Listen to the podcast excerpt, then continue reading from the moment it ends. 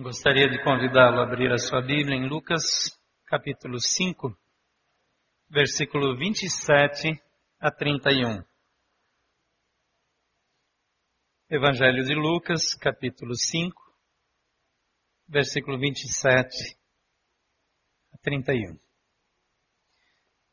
Depois disso saiu Jesus e viu um publicano chamado Levi sentado na coletoria e disse-lhe: Siga-me. Levi levantou-se, deixou tudo e o seguiu. Então Levi ofereceu um grande banquete a Jesus em sua casa. Havia muita gente comendo com eles, publicanos e outras pessoas. Mas os fariseus e aqueles mestres da lei que eram da mesma facção queixaram-se aos discípulos de Jesus. Por que vocês comem e bebem com os publicanos e pecadores? E Jesus lhes respondeu: não são os que têm saúde que precisam de médico, mas sim os doentes.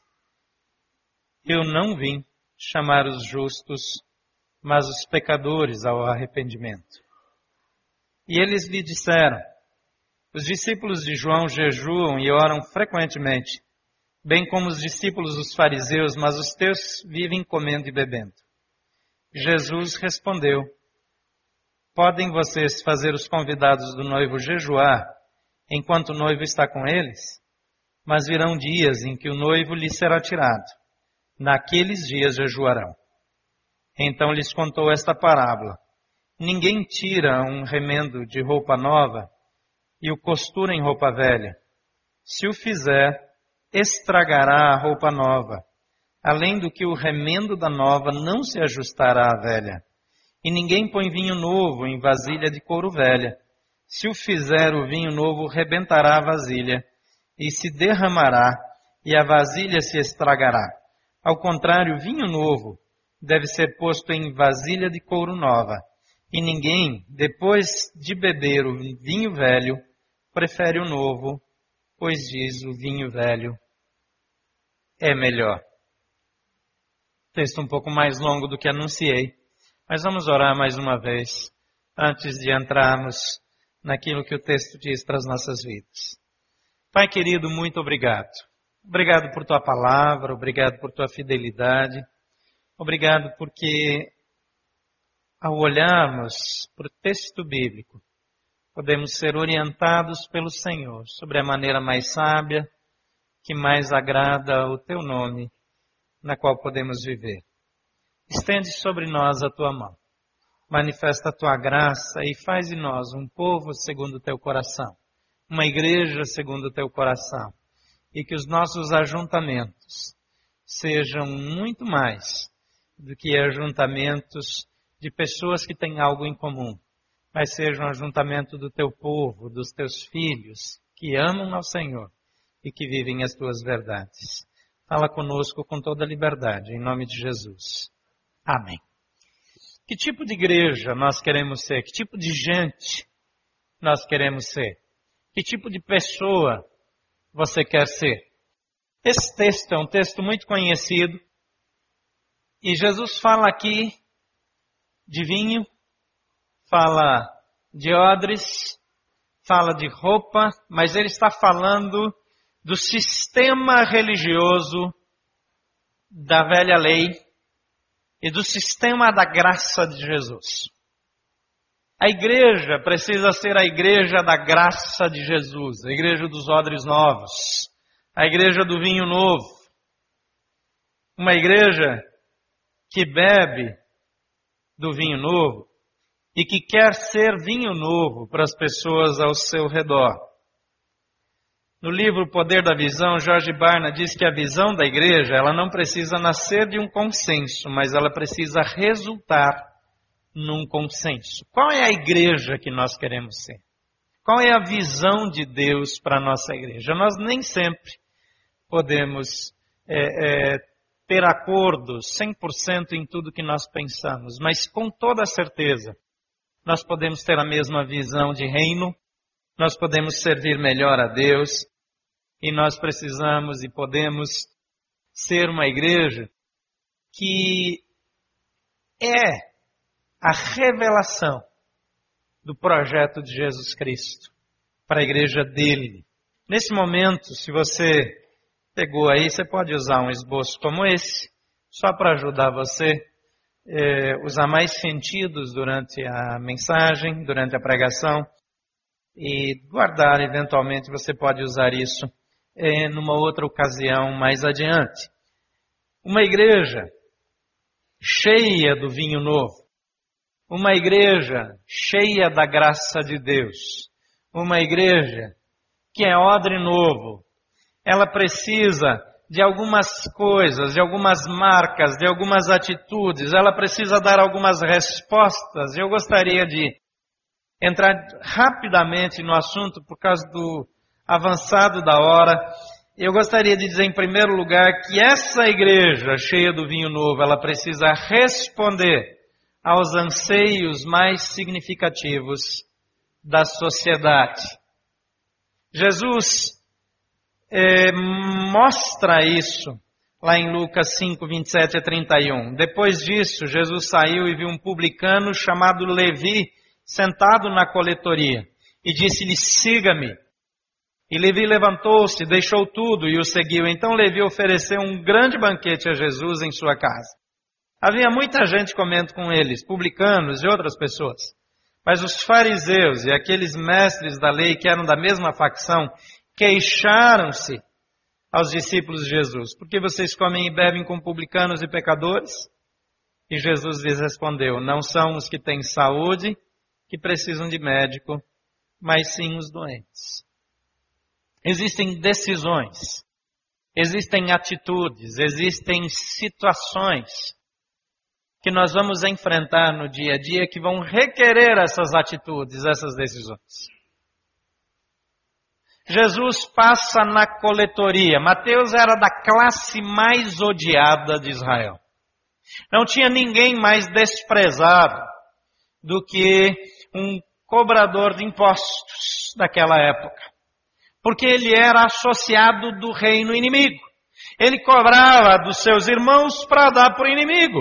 Ele se beneficiava da desgraça do povo. Ele vivia, ele ganhava dinheiro em cima da miséria do povo.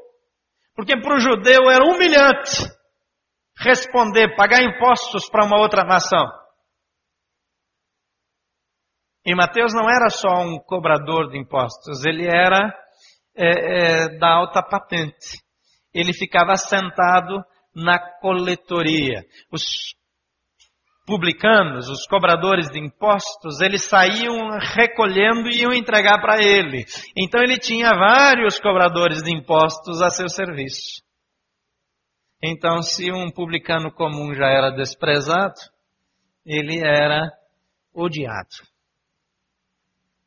Mas Jesus olha para aquele publicano e diz: Vem e segue-me. E é interessante que esse homem, uma vez que ele é incluído, uma vez que ele é chamado para o reino, uma vez que ele aceita o chamamento de Jesus, ele já começa colocando a mão no bolso. Aí a cura já foi completa. Porque é um negócio impressionante que a gente aceita Jesus, mas a conversão nem sempre tira o caranguejo do bolso. E aí a gente fica com muita dificuldade de investir financeiramente. Esse homem já deu logo uma festa grande já pagou a conta. Ah, tudo bem, ele tinha muito dinheiro. Inclusive, ele não era muito, talvez muito honesto na maneira de ganhar. Então, o que vem fácil, vai fácil. Isso, é, isso aqui é só uma nota de rodapé. Mas ele já começou investindo.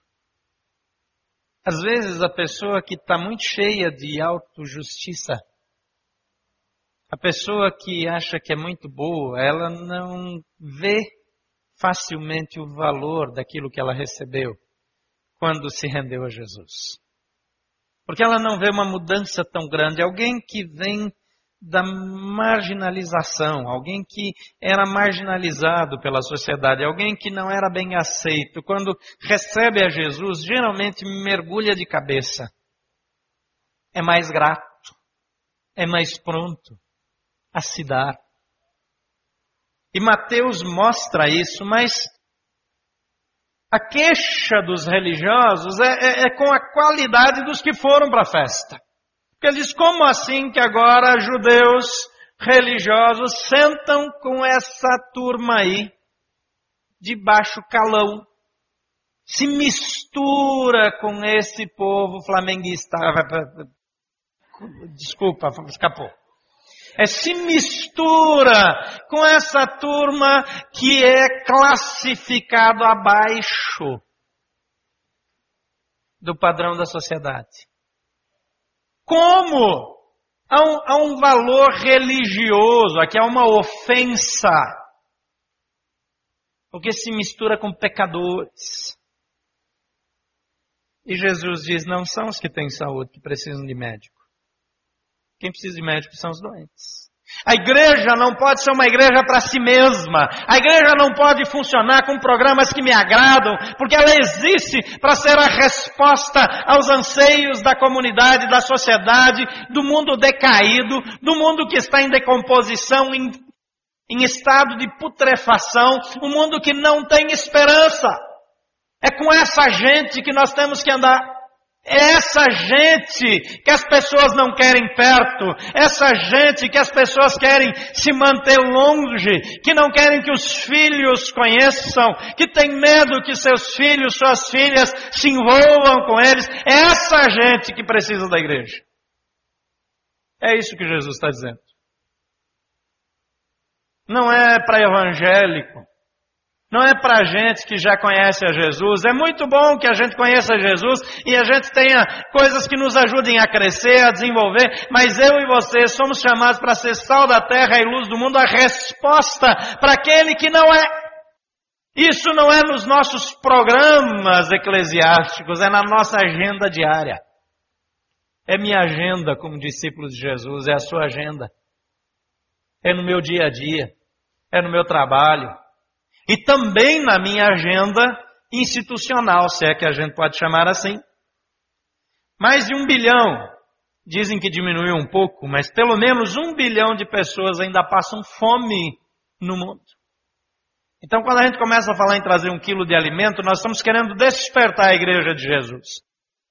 Quando a gente está juntando roupa para mandar para o Acre, a gente quer despertar a igreja de Jesus. Quando a gente está levando alguma coisa para Cracolândia ou para Cristolândia, nós estamos querendo despertar a igreja de Jesus para ser a resposta. Um bilhão de pessoas ainda passam fome no mundo. E tem comida apodrecendo, estragando nos depósitos. Não falta alimento no mundo. O problema é de logística. Distribuição de alimentos é que não acontece. A cada dia morrem por causa da fome 24 mil pessoas. Segundo a ONU, a cada seis segundos, seis segundos, morre uma criança.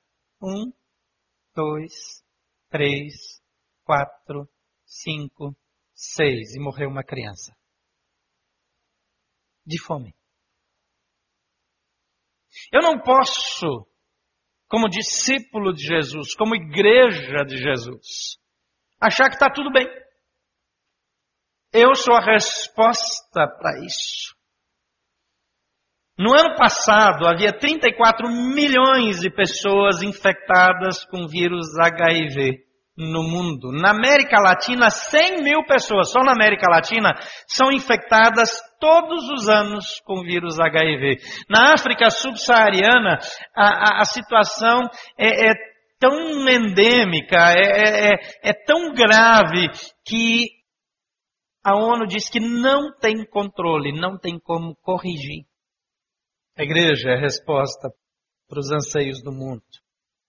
Há uma crise de liderança de referências. Quem são nossos heróis hoje? Quem são os heróis dos adolescentes? Eu fico impressionado com a longevidade do sucesso da Madonna. Não são os adolescentes que estão dando dinheiro para Madonna, são os pais deles. Quais são nossos referenciais? A Lady Gaga? Agora, o referencial meteórico do Michel Teló. Você riu porque ouve aquela música, né? Pouca vergonha. É, é inacreditável. O sucesso de que foi Harry Potter e os meninos e meninas cristãs pegando fila para comprar ingresso no cinema. O que deveria ser abominado é amado pela igreja, estimulado. Se bobear, tinha uma lista de pastores assistindo ainda o negócio. Quer dizer, o que, que aconteceu com o nosso sistema de valores? O mundo não tem mais referencial. Os políticos, os pastores, os professores. Não faz muito tempo, uma menina, professora de criança, ficou famosa, ganhou notoriedade brasileira, bombou no YouTube, porque ela subiu num trio elétrico, ficou quase nua, dançando sem nenhum tipo de vergonha. O que ganha uma professora de criança é uma miséria nesse país, é uma pouca vergonha. O que se investe em educação é, é, é ridículo. Nós não temos nem condição de exigir professores muito melhores do que nós temos. Mesmo assim, nós temos alguns heróis que investem por acreditar que o único caminho para mudar isso é a educação.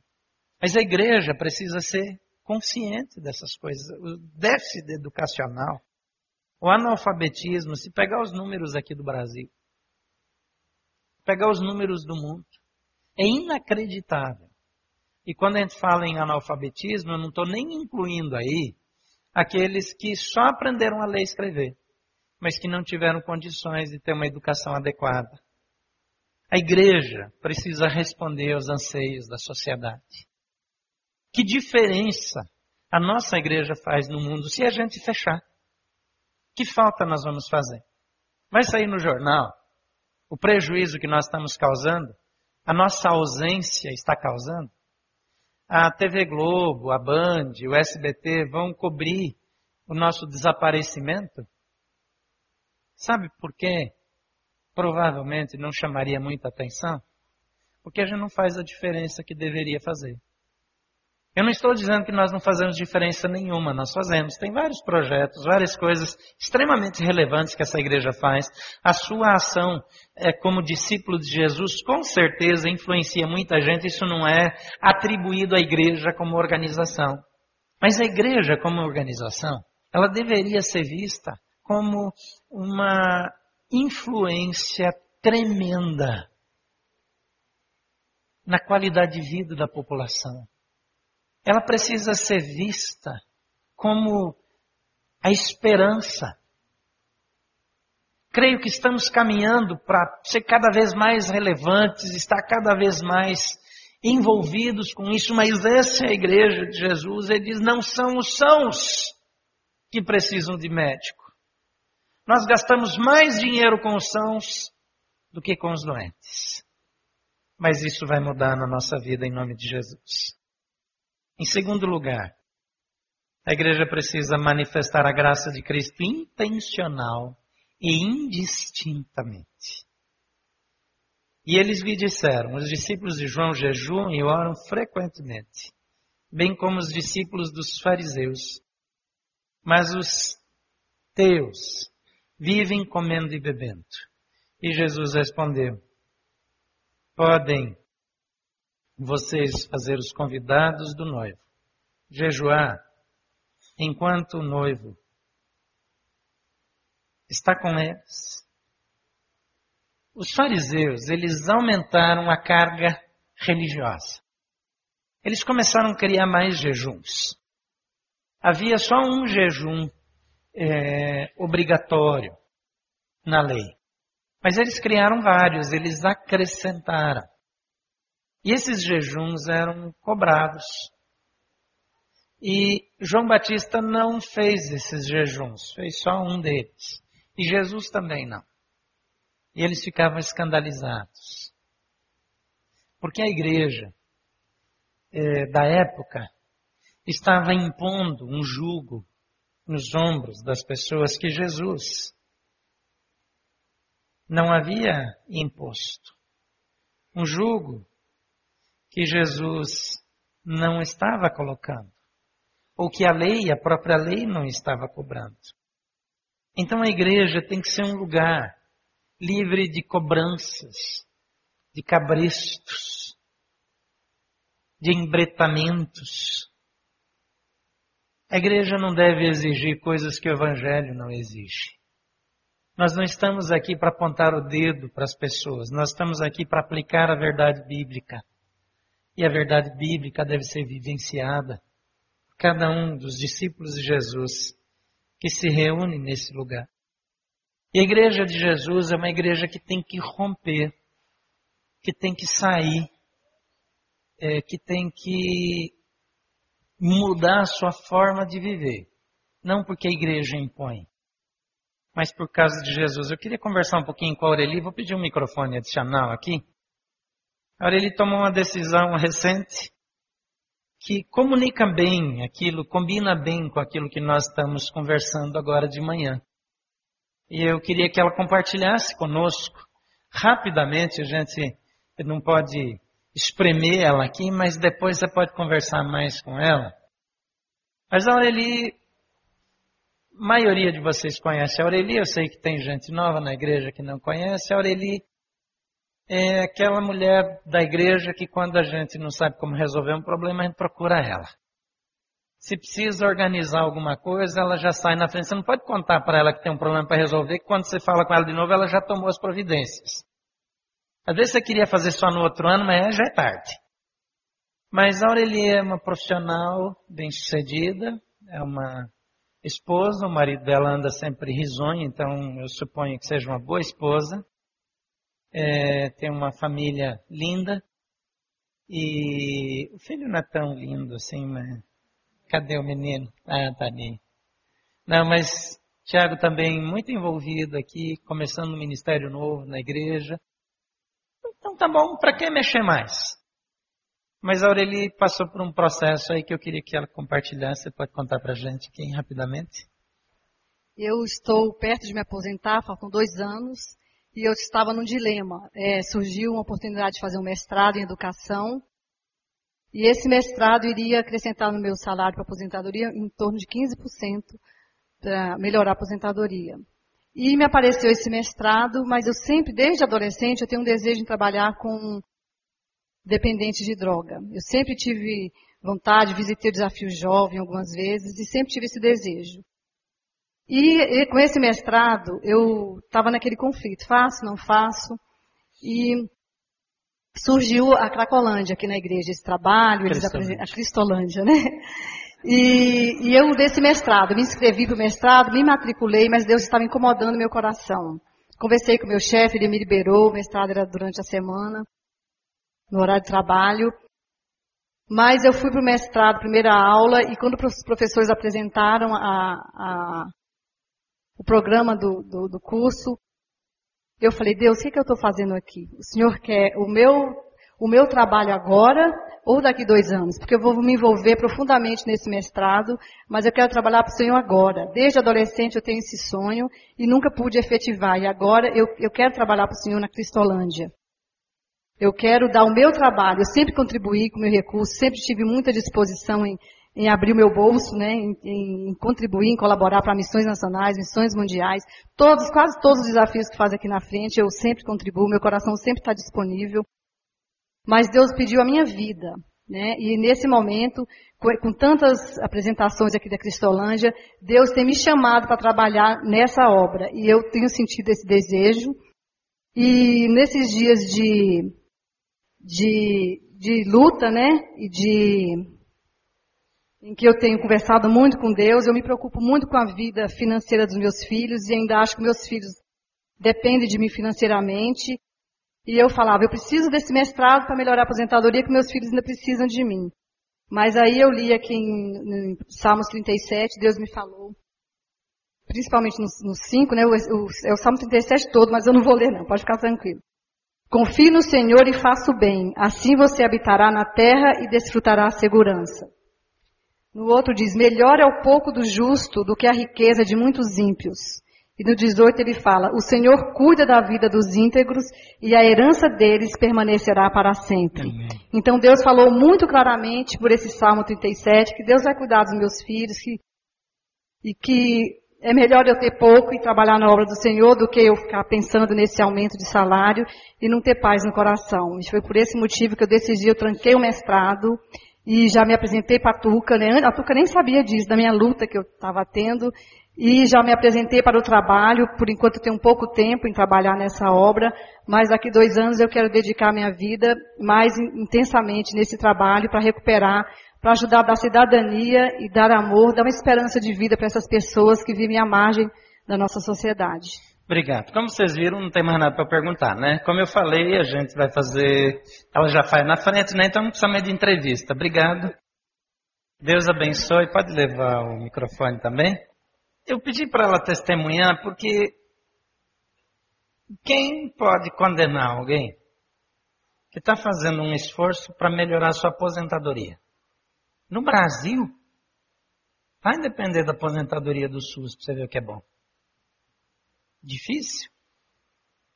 Mas nós não existimos, nós não fomos chamados para cuidar da gente, para cuidar das nossas coisas. Gente como eu e você. Você pode ganhar um pouco mais, isso vai mudar, talvez, um pouco vai trazer algum conforto. Quando morava em São Paulo, no estado de São Paulo, eu vi como as pessoas trabalham muito, muito mesmo, para ter uma boa condição de vida. E consegue. Os salários que eu vi aquelas pessoas terem estão entre os melhores salários que eu já vi serem pagos no Brasil. Só que elas não têm tempo para usufruir de salário. Elas trabalham muito, muito, para nada. Algumas daquelas pessoas estão morrendo de tanto trabalhar. Estão juntando muito. Não é o contexto aqui de Brasília, que o povo tem mais tempo, trabalha um pouco menos, cuida mais da saúde, tem, tem uma vida mais tranquila nesse sentido. Muitos servidores públicos trabalham aquele horário, mas tem gente acumulando cargo, acumulando função, dobrando, entrando noite adentro, assumindo outras responsabilidades. Ainda fazendo mais uma faculdade, mais um mestrado, um doutorado para aumentar o salário. Gente, nada contra isso. Mas a pergunta é: o que Deus quer da minha vida nesse momento? Porque, como pessoa, também preciso manifestar a graça de Cristo. A primeira pergunta é: de que maneira esse aumento de salário vai me ajudar a servir melhor a Deus? De que maneira esse curso adicional vai me ajudar a servir melhor na obra do ministério? Se é isso que vai acontecer, faça. Faça. Porque talvez Deus quer que você alcance uma posição mais alta para te usar de uma forma mais estratégica. Vá em frente. Nós precisamos de pessoas nos mais diferentes lugares para que Deus use. Paulo foi até o rei por causa do seu preparo, por causa da sua condição. Então não despreze o treinamento mas a pergunta é de que maneira isso vai contribuir para aquele chamado que Deus tem para a minha vida. Em terceiro lugar, uma igreja dos odres novos, a igreja do vinho novo, ela precisa romper o jugo da religiosidade. Em Lucas 5, 36 a 38, Jesus diz: Ninguém tira remendo de roupa nova e costura em roupa velha. Se o fizer, estragará a roupa nova além do que o remendo da nova não se ajustará à velha. E ninguém põe vinho novo em vasilhas de couro velhas. Se fizer, se o fizer o vinho novo, rebentará as vasilhas, se derramará e as vasilhas se estragarão. Pelo contrário, o vinho novo deve ser posto em vasilhas de couro nova. Assim como é uma estupidez, uma tolice cortar uma roupa nova, porque ele não está falando de tecido, ele está falando de roupa. Você tem uma, um vestido velho e ganha um vestido novo, mas abre um buraco no vestido velho, você corta o novo, tira o pedaço do novo, inutiliza o novo para colocar no velho. Naquela época as roupas elas não eram feitas com a tecnologia de hoje. Então a roupa ela encolhia. Então quando você pegava um tecido novo e costurava numa roupa velha, a velha já tinha encolhido tudo que tinha que encolher. A nova não. Então na hora que lavava, ela encolhia rasgava, aumentava o tamanho do buraco na roupa velha.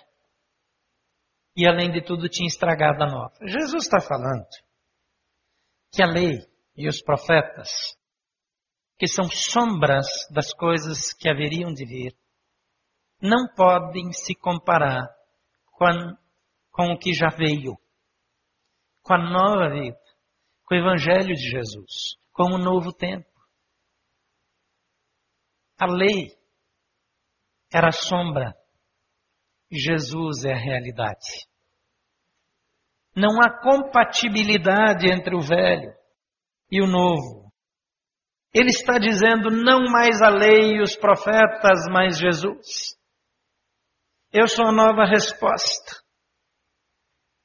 A igreja que ouviu o Evangelho, que recebeu o Evangelho, os discípulos que vivem o Evangelho, eles precisam reduzir ao máximo a quantidade de religião. Porque cristianismo não é uma questão de religião, é um estilo de vida, é um novo, um novo tempo na vida precisa remover os obstáculos, os tropeços. Eu lembro daquela ocasião em que Jesus está reunido e as pessoas estão em volta na casa e cercam a casa e vêm as pessoas com paralítico e não conseguem entrar. Então eles escalam a casa e eles abrem o telhado e eles removem os obstáculos para soltar aquele paralítico diante de Jesus. Às vezes, há ocasiões em que a igreja ela se torna tão fechada, ela se torna tão é, é, cheia de rituais, cheia de, de, de conceitos, de, de paradigmas que não estão contextualizados, de tradições religiosas que as pessoas já não conseguem chegar em Jesus, porque a igreja se torna uma barreira. Na minha aula no CCM, algumas pessoas compartilharam de quando a, o legalismo religioso afasta as pessoas. E alguém comentou de um pastor administrador da igreja que era tão rabugento, tão miseravelmente injusto, duro com os seus funcionários. E os seus funcionários, embora cristãos, eles tinham um horror dele. E faziam qualquer coisa para não ir ouvi-lo pregar, porque de vez em quando ele pregava na igreja. Porque o zelo dele pelo patrimônio de Deus era tão grande que o verdadeiro patrimônio de Deus, que são as pessoas, eram hostilizadas. O maior patrimônio dessa igreja não são imóveis, cadeiras, equipamentos, mas é gente. Jesus morreu por pessoas. Você é o maior bem que Jesus tem nessa igreja. Você é o bem mais valioso que Jesus tem aqui. Tudo mais vai ser desfeito, vai se queimar, não vai passar pela prova do fogo, mas você vai estar na eternidade com Jesus. Você é o maior bem de Jesus nesse mundo. A Bíblia diz que uma alma vale mais do que o mundo inteiro. Para Deus você vale mais do que tudo. Tudo que existe. A igreja recebeu vinho novo, mas ela precisa ser um odre novo para acondicionar esse vinho. O odre é uma peça de couro de cabra, que quando o odre está seco, está velho, ele perde a flexibilidade. Quando ele perde a flexibilidade e é guardado vinho velho lá dentro, não tem problema. O problema é colocar no odre velho vinho novo. Porque o vinho novo ainda não fermentou, ainda não terminou o processo. E quando ele fermenta, ele precisa da flexibilidade do odre, porque o odre inflexível se rompe. E quando se rompe, se perde o vinho. Jesus é o vinho novo. A igreja é no máximo o odre. E quando a igreja recebe esse vinho, ela tem que ser o odre novo, que flexibiliza, que, que tolera, que acolhe, para que nessa fermentação ela não destrua tudo aquilo para o que ela existe. O odre velho não consegue mais se dilatar. Ele não tolera coisas novas. Ele não consegue ver o novo como algo bom. Porque ele está preso ao jugo da religiosidade. Sempre foi assim. Os meus avós, os meus pais.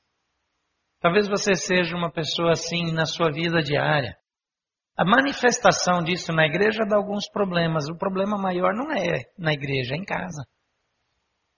A intolerância em casa vai fazer com que você perca os seus filhos, com que eles se afastem de você. A intolerância, a intransigência diminui a qualidade do casamento, do relacionamento conjugal. A intolerância, a intransigência afasta os amigos. O extremismo, estar sempre certo, achar que o meu jeito de ver é absoluto e não tolerar, e se não é do meu jeito, eu não vou mais. Vai dar problemas no condomínio, vai dar problemas na repartição onde você trabalha, vai dar problemas no casamento, problemas com os filhos. A igreja é o menor dos problemas. Porque na igreja a gente administra. A igreja é um lugar flexível, tem que aguentar o radical e o não radical.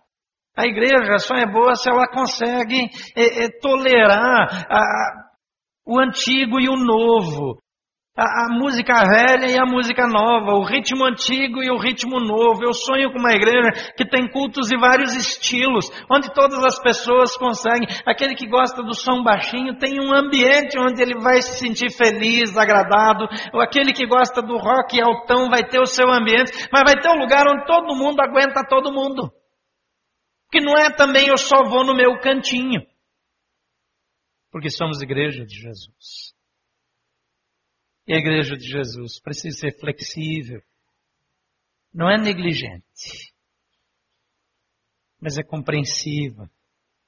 Com o mínimo de religião, de tradição, de ranhetice possível. Em quarto e último lugar, essa igreja do vinho novo, essa igreja que é odre novo, precisa reconhecer os limites da sua influência. E ninguém, Lucas 5,39, depois de beber o vinho velho, prefere o novo, pois diz o vinho velho é melhor. Existem coisas que nós não podemos fazer como igreja. Existem pessoas que nós não vamos conseguir mudar. Jesus diz: quem gosta do vinho velho não tolera o novo. Ele vai dizer: o velho é melhor. Algumas coisas a igreja não pode fazer. Alguns corações não serão tocados. Algumas pessoas não mudarão. Elas sim mudarão. Formarão redutos, ajuntamentos eh, para celebrar o velho, o passado, por intolerância, por inflexibilidade. E essas pessoas precisam ser amadas, não temos o direito de julgá-las. Sua decisão precisa ser aceita, porque há um limite para a influência da igreja no coração e na vida. Aquilo que só Jesus pode fazer, a igreja não faz. Aquilo que só Deus pode fazer, ninguém pode fazer. Mas a Igreja de Jesus Cristo precisa romper aos anseios mais significativos da sociedade. Manifestar a graça de Cristo de forma intencional, sem discriminação. Romper com o jugo da religiosidade. E liberar aqueles que não tiverem essa flexibilidade para seguirem a sua vida, sem condená-los. Porque o amor de Deus permeia todas as coisas. Feche seus olhos. Pai querido, queremos ser a igreja do vinho novo. A igreja que é odre novo. A igreja que traz cura. A igreja que rompe com as prisões da religiosidade. A igreja que desfaz o que troca o jugo da religiosidade pelo fardo, pelo jugo de Jesus, que é leve e suave. Queremos ser a igreja que acolhe, que ama. A igreja que está em processo de transformação e continuará em processo de transformação até o dia que Jesus chegar. A igreja que ama, que aceita. A igreja que não julga. A igreja que exige apenas aquilo que o Evangelho requer.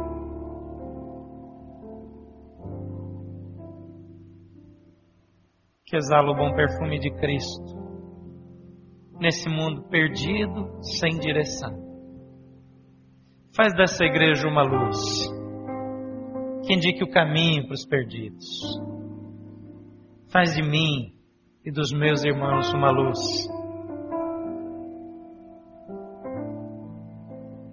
Que resplandeça a tua glória nas cracolândias, nos hospitais,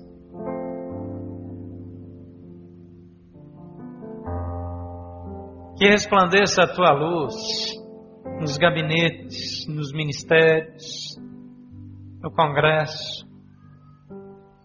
Que resplandeça a tua luz no Senado, na Câmara. Que resplandeça a tua luz no governo distrital. Que resplandeça a tua luz no Exército, na marinha, na aeronáutica. Que essa luz se resplandeça em todos os poderes. E que cada um de nós, eu e meus irmãos, sejamos a resposta do Senhor para um mundo carente e necessitado. Faz dessa igreja a resposta para as necessidades desse mundo. Em nome de Jesus. Amém.